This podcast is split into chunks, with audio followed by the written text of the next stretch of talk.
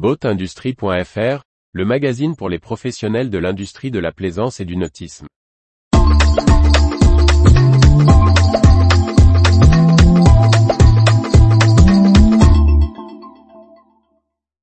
Vie du nautisme, Beneteau, Aqua Superpower, Larendal, Robertson et Ken, Occitanie.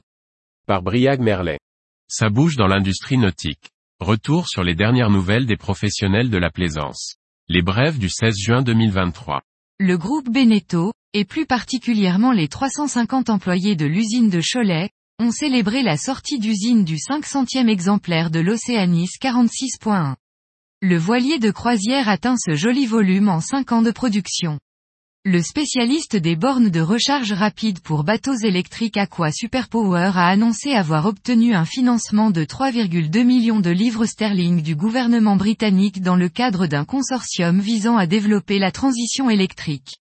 Dix sites sont en cours de connexion sur la côte sud du Royaume-Uni. Pour le projet, Electric Seaway, lancé par la société Larendal du milliardaire Wim Bellen, un campus dédié au superyacht va voir le jour à proximité d'Amsterdam.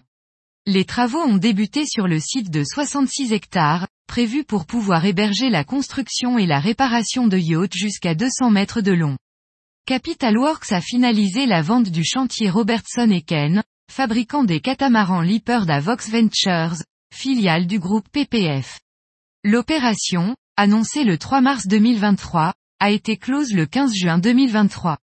Le 13 juin 2023 à Montpellier, Zoé Mahé, adjointe au secrétaire général pour les affaires régionales de la préfecture de région Occitanie, Didier Codorniou, vice-président de la région Occitanie chargé de la Méditerranée, Jalil Benabdillah, vice-président de la région chargé de l'économie, de l'emploi, de l'innovation et de la réindustrialisation et Jean-Paul Chapelot, président de la Fédération des industries nautiques, ont signé le contrat de filière de l'industrie et des services nautiques d'Occitanie, une première en France. Il permettra de mieux accompagner les entreprises et notamment répondre aux besoins de recrutement, de soutien à l'innovation et de soutien de la filière régionale dans sa transition écologique.